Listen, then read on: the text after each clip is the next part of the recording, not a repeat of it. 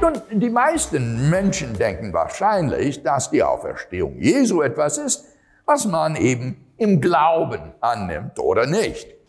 Jedoch gibt es in Wirklichkeit drei fundierte Tatsachen, die von der Mehrheit der heutigen Historiker des Neuen Testaments anerkannt werden und wie ich glaube, sich am besten durch die Auferstehung Jesu erklären lassen. Sein leeres Grab, seine Erscheinungen nach dem Tod und der Ursprung des Glaubens der Jünger an seine Auferstehung. Sehen wir uns kurz jede dieser Tatsachen an. Tatsache Nummer eins. Das Grab Jesu wurde am Sonntagmorgen von einer Gruppe seiner Nachfolgerinnen, Lia, vorgefunden. Laut Jakob Kremer, einem österreichischen Gelehrten, sich, äh, der sich auf die Erforschung der Auferstehung spezialisiert hat, hält der bei weitem größte Teil der Gelehrten fest an der Zuverlässigkeit der biblischen Aussagen über das leere Grab. Laut Hendrik van Dalen ist es extrem schwierig, aus historischen Gründen gegen das leere Grab Einspruch zu erheben. Diejenigen, die es leugnen, tun dies auf der Grundlage theologischer oder philosophischer Annahmen. Tatsache Nummer zwei. In unterschiedlichen Situationen haben verschiedene Einzelpersonen und Gruppen Erscheinungen des lebendigen Jesus nach seinem Tod gesehen. Laut Gerd Lüdemann, einem bedeutenden deutschen Kritiker des Neuen Testaments, als historisch gesichert darf gelten, dass Petrus und die Jünger nach Jesu Tod ein Erlebnis hatten, in dem Jesus als der auferstandene Christus erschien. Diese Erscheinungen wurden nicht nur von Gläubigen bezeugt, sondern auch von Nichtgläubigen, Skeptikern und sogar Feinden. Tatsache Nummer drei. Die ursprünglichen Jünger kamen plötzlich zum Glauben an die Auferstehung Jesu, obwohl sie jede Veranlagung zum Gegenteil hatten. Bedenken Sie die Situation, der sich die Jünger nach der Kreuzigung Jesu stellen mussten. Erstens, ihr Anführer war tot und jüdische Messias-Erwartungen beinhalteten keine Vorstellung eines Messias, der anstatt über Israels Feinde zu triumphieren, von ihnen schmählich als Verbrecher exekutiert werden würde. Zweitens, Jüdische Glaubensvorstellungen über das Leben nach dem Tod schlossen es aus, dass irgendjemand vor der allgemeinen Auferstehung der Toten am Ende der Welt zu Ehre und Unsterblichkeit auferstehen würde. Dennoch glauben die ursprünglichen Jünger plötzlich so stark daran, dass Gott Jesus von den Toten auferweckt hatte, dass sie gewillt waren, für die Wahrheit dieses Glaubens zu sterben.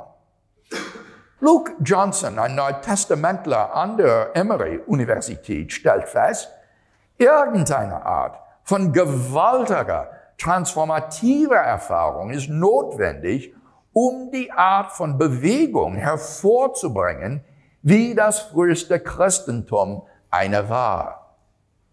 Thomas Wright ein angesehener britischer Gelehrter, folgert, deswegen kann ich als Historiker das Aufkommen des frühen Christentums nicht erklären, wenn nicht Jesus auferstand und ein leeres Grab hinter sich ließ. Versuche, diese drei großen Tatsachen wegzuerklären. Etwa, dass die Jünger den Leichnam Jesu gestohlen haben oder dass Jesus nicht wirklich tot war, sind von der gegenwärtigen Forschung durchwegs abgelehnt worden. Es gibt schlicht und einfach keine plausible, naturalistische Erklärung dieser Fakten. Daher erscheint es mir, dass der Christ hinreichend Rechtfertigung für den Glauben hat, dass Jesus von den Toten auferstand und der war, der er zu sein behauptete. Aber das beinhaltet eben, dass Gott existiert. Wir können diese Argumentation folgendermaßen zusammenfassen. Eins. Es gibt drei fundierte Tatsachen bezüglich des Geschicks Jesu. Die Entdeckung seines leeren Grabes, seine Erscheinungen nach dem Tod und der Ursprung des Glaubens seiner Jünger an seine Auferstehung. Zwei. Die Hypothese, Gott hat Jesus von den Toten auferweckt, ist die beste Erklärung dieser Tatsache. Drei. Die Hypothese, Gott hat Jesus von den Toten auferweckt, beinhaltet, dass der Gott, der durch Jesus von Nazareth offenbart wurde, existiert. Vier, daher existiert der Gott, der durch Jesus von Nazareth offenbart wurde. Fünftens, Gott kann persönlich erkannt und erlebt werden. Dies ist in Wirklichkeit kein Argument für die Existenz Gottes. Vielmehr ist es die Behauptung, dass man wissen kann, dass Gott existiert, völlig unabhängig von Argumenten. Einfach dadurch, dass man ihn unmittelbar erlebt. Dies war die Art und Weise, wie Menschen in der Bibel Gott kennenlernten, wie Professor John Hick erklärt. Gott war ihnen bekannt als ein dynamischer Wille, der mit ihrem eigenen Willen interagierte, eine schiere vorgegebene Realität, mit der man so unausweichlich rechnen musste, wie mit zerstörerischem Sturm und belebenden Sonnenschein.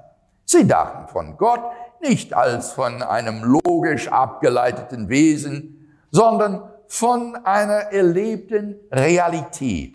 Für sie war Gott keine Vorstellung, die vom Verstand übernommen wird, sondern eine auf Erfahrung beruhende Realität, die ihrem Leben Bedeutung gab. Philosophen nennen Überzeugungen wie diese berechtigterweise basale Überzeugungen. Sie basieren nicht auf anderen Überzeugungen, vielmehr sind sie Teil des Fundaments der Überzeugungen einer Person. Andere berechtigte Basalüberzeugungen wären der Glaube an die Realität der Vergangenheit, die Existenz der Außenwelt und das Vorhandensein anderen Personen, wie mit einem Bewusstsein wie meinem. Wenn Sie darüber nachdenken, stellen Sie fest, keine dieser Überzeugungen kann bewiesen werden. Wie konnten Sie beweisen, dass die Welt nicht vor fünf Minuten erschaffen wurde, mit eingebautem Anschein von Alter, wie Essen in unseren Mägen, vom äh, Essen, das wir nie aßen, oder Erinnerungsspuren, in unseren Gehirnen von Ereignissen, die äh, wir nie wirklich erlebt haben. Wie könnten Sie beweisen, dass Sie kein Gehirn in einem Laborgefäß voller Chemikalien sind, das von einem verrückten Wissenschaftler mittels Elektroden stimuliert äh, wird, damit Sie glauben, dass Sie hier sind und diesen Vortrag hören? Wie können Sie beweisen, dass andere Menschen nicht in Wahrheit Androiden sind, die jedes äußerliche äh, Anschein von Verhalten von Person, Personen mit Verstand aufweisen, obwohl sie in Wirklichkeit seelenlose, roboterähnliche Wesen sind. Obwohl diese Arten von Überzeugungen für uns grundlegend sind, heißt das nicht, dass sie willkürlich sind. Vielmehr sind sie begründet in dem Sinn, dass sie in einem gewissen Erfahrungskontext geformt werden. Im Erfahrungskontext des Sehens, Fühlens und Hörens von Dingen bilde ich auf natürliche Weise die Überzeugung, dass es bestimmte physische Objekte gibt, die ich wahrnehme. Somit sind meine Basalüberzeugungen nicht willkürlich, sondern entsprechend in der Erfahrung begründet. Es mag sein, dass es keinen Weg gibt, solche Überzeugungen zu beweisen. Und doch ist es absolut vernünftig, sie zu haben. Sie müssten verrückt sein, um zu glauben, dass die Welt vor fünf Minuten erschaffen wurde. Oder um zu glauben, dass sie ein Gehirn in einem Labor gefressen sind. Solche Überzeugungen sind daher nicht bloß grundlegend, also basal, sondern berechtigterweise basal. In derselben Weise ist der Glaube an Gott für diejenigen, die ihn suchen, eine berechtigterweise basale Überzeugung, die sich in unserer Gotteserfahrung gründet. Wir können diese Überlegung wie folgt zusammenfassen. Eins. Überzeugungen, die entsprechend begründet sind, können rational als basale, nicht auf Argumenten basierende Überzeugungen akzeptiert werden. Zwei. Die Überzeugung, dass der biblische Gott existiert, ist entsprechend begründet. Drei. Daher kann die Überzeugung, dass der biblische Gott existiert, rational als basale, nicht auf Argumenten basierende Überzeugung akzeptiert werden. Nun, wenn das so ist, dann besteht die Gefahr, dass Argumente für die Existenz Gottes ihre Aufmerksamkeit von Gott selbst ablenken könnten. Wenn Sie Gott ernsthaft suchen, wird Gott Ihnen seine Existenz offenbar machen. Die Bibel sagt, naht euch zu Gott, so naht er sich zu euch. Wir dürfen uns nicht so sehr auf die Beweise konzentrieren, dass wir die innere Stimme Gottes, die zu unserem Herzen spricht, nicht hören. Für die, die hören, wird Gott zu einer unmittelbaren Realität in ihrem Leben. Um zusammenzufassen, wir haben fünf gute Gründe für den Glauben gesehen, dass Gott existiert. Eins, Gott erklärt den Ursprung des Universums. Zwei, Gott erklärt die feine Abstimmung des Universums für intelligentes Leben. Drei, Gott erklärt objektive moralische Werte in der Welt. Vier, Gott erklärt die historischen Fakten über Jesus von Nazareth. Und fünf, Gott kann persönlich erkannt und erlebt werden. Diese sind nur ein Teil der Belege für die Existenz Gottes.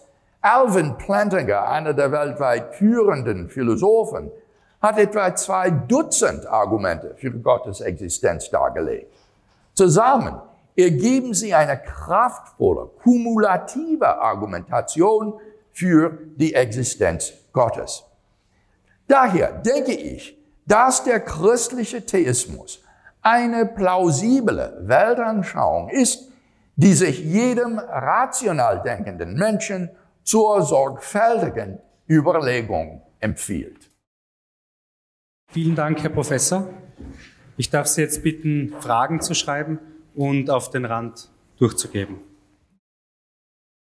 Okay, die erste Frage jetzt. Vielleicht sollten wir erklären, dass, ähm, weil mein Deutsch nicht fließend ist, werde ich auf diese Fragen auf Englisch antworten und dann der Dolmetscher wird meine äh, Antworten übersetzen. Gut. Gut. Ja. Und ich lese die Frage auf Deutsch oder auf die Sprache, in der es kommt, und dann übersetze ich sie in die andere Sprache, damit alle verstehen können. Gut. Wenn Gott das Universum erschaffen hat, aber alles Ursache und Wirkung hat, wer hat denn Gott erschaffen? So, if God created the universe, but everything has a cause and effect, who created God? Yeah. I don't think that everything does have a cause. Ich glaube nicht, dass alles wirklich eine Ursache hat. I think that whatever begins to exist has a cause. Alles, das zu existieren beginnt, hat eine Ursache. That is to say, something cannot come into being from nothing. Das heißt, ähm, es kann etwas nicht entstehen von nichts. But if something exists eternally, Wenn aber etwas ewig schon existiert, then it does not and cannot have a cause. dann hat es nicht und kann es nicht eine Ursache haben. So my first argument is an argument for a first uncaused cause. Mein erstes Argument heißt, ist also ein Argument für, einen ersten, für eine erste unbegründete Ursache. And notice this isn't special pleading for God. Das ist jetzt keine, ähm, ähm, ähm, Spezielle Bitte. keine, Spezielle Bitte um Gott. keine spezielle Bitte um Gott. Das trifft es auch nicht ganz. Because this is what the atheist has always said about the universe. Denn das haben die Atheisten schon immer über das Universum gesagt. The universe is eternal and uncaused. Die sagen, das Universum ist ohne Ursache und ewig. But that is now, I think, problematic in view of the philosophical and scientific evidence I shared. Aber was ich heute schon äh, dargelegt habe äh, von der äh, wissenschaftlichen und philosophischen Seite, ist das ein problematischer Ansatz. Okay. Die zweite Frage. Könnten Sie bitte erläutern, warum unser Leben letztendlich sinnlos ist, wenn Gott nicht existiert? Hat das Leben an sich nicht doch einen Sinn in sich selbst? So, could you please elaborate on why our lives are meaningless if God does not exist? Doesn't life in and of itself have meaning?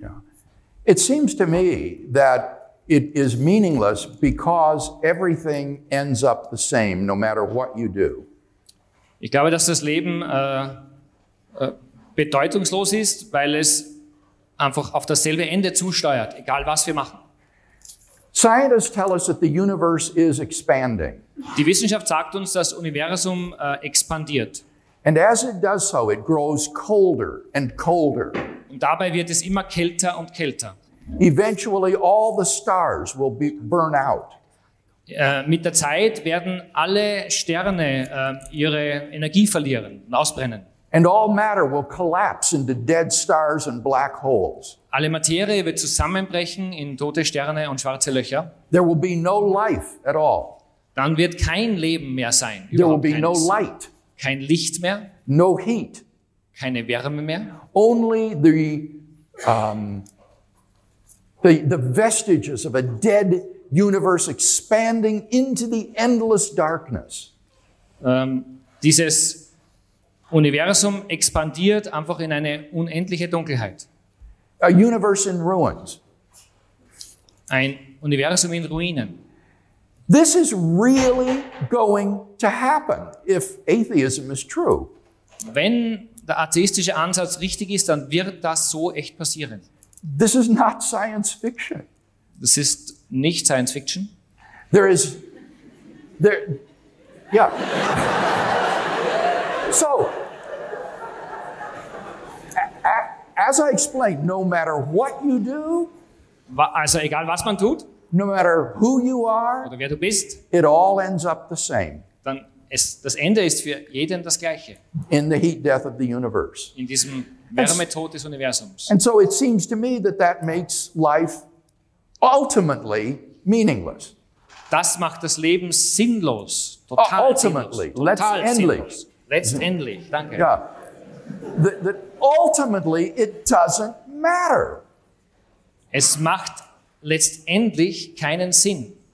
So I don't see how that conclusion can be avoided on an atheistic view. Diesen Schluss kann man nicht, an, an dem kann man nicht vorbeischauen, den kann man nicht vermeiden in diesem atheistischen Bild. Gut. Danke. Noch eine Frage aus Graz.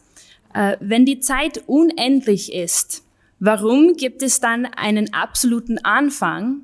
Beziehungsweise, wieso kann die Unendlichkeit nicht in beide Richtungen gehen oder reichen? Okay. So in English, um, if time is infinite, why um, then is there an absolute beginning, or um, how is it possible that infinity infin- infinity doesn't go in both directions? Here we need to explore more deeply the nature of the infinite. Hier müssen wir uns mehr Gedanken machen über die Natur des Unendlichen. There is an important difference between the actual infinite and the potential infinite. Es gibt eine sehr bedeutsame Unterschiedlichkeit zwischen der tatsächlichen Unendlichkeit und der potenziellen Unendlichkeit. Ja, und ich würde sagen, aktual unendlich, äh, nicht tatsächlich. Das, das, richtige oder technische Wort ist aktual unendlich. Okay. Aktual unendlich. Der Unterschied zwischen einer aktualen Unendlichkeit und einer potenziellen Unendlichkeit. Also, wenn die Zukunft unendlich ist, I, I mean, when the future, future is, or if the future, I, I know I can say this, uh, if the future is infinite, wenn also die Zukunft unendlich ist, it is infinite only in the sense of the potential infinite. Dann ist diese Unendlichkeit eine potenzielle Unendlichkeit. That is to say, infinity serves merely as a limit to the process. Das heißt mit anderen Worten, die Unendlichkeit ist eine, ein Limit, ein, ein Limit für den Prozess. But one never arrives at the limit. Aber man kommt nie an dieses Limit heran. There never will be an actually infinite number of future events. Es wird nicht eine aktuelle äh, Anzahl von unendlichen zukünftigen ähm, äh, äh, Ereignissen. Ereignissen danke geben. The number of events will always be finite, but always growing toward infinity as a limit. Die äh, Ereignisse werden sich also der Unendlichkeit nähern, selbst aber immer, die, ihre Anzahl wird immer endlich bleiben. But suppose the past is beginningless. Wenn wir also jetzt annehmen, dass auch die Vergangenheit ohne Anfang ist, the past cannot be a potential infinite. Diese Vergangenheit kann nicht potenziell unendlich sein. Because then the past would have to be finite but growing in a backwards direction. Denn in der gleichen Weise würde ja die Vergangenheit endlich sein müssen und gleichzeitig in eine Unendlichkeit wachsen müssen. And that is against the nature of time. Und das ist gegen die Natur der Zeit. The arrow of time is from past to future. Die Richtung der Zeit geht von der Vergangenheit in die Zukunft. Not from the future to the past. Und nicht umgekehrt von der Zukunft in die Vergangenheit. So if the past is beginningless, it has to be actually infinite. Wenn also die Vergangenheit ohne Anfang wäre, müsste sie tatsächlich unendlich sein. Ja, aktuell unendlich. Aktuell unendlich. Und, and, and my argument is that that's impossible. And Und ich meine, dass das unmöglich ist. Um, so, in my view, the past is endlich and the future is potenziell unendlich. In meiner Sicht ist die Vergangenheit endlich und die Zukunft potenziell unendlich.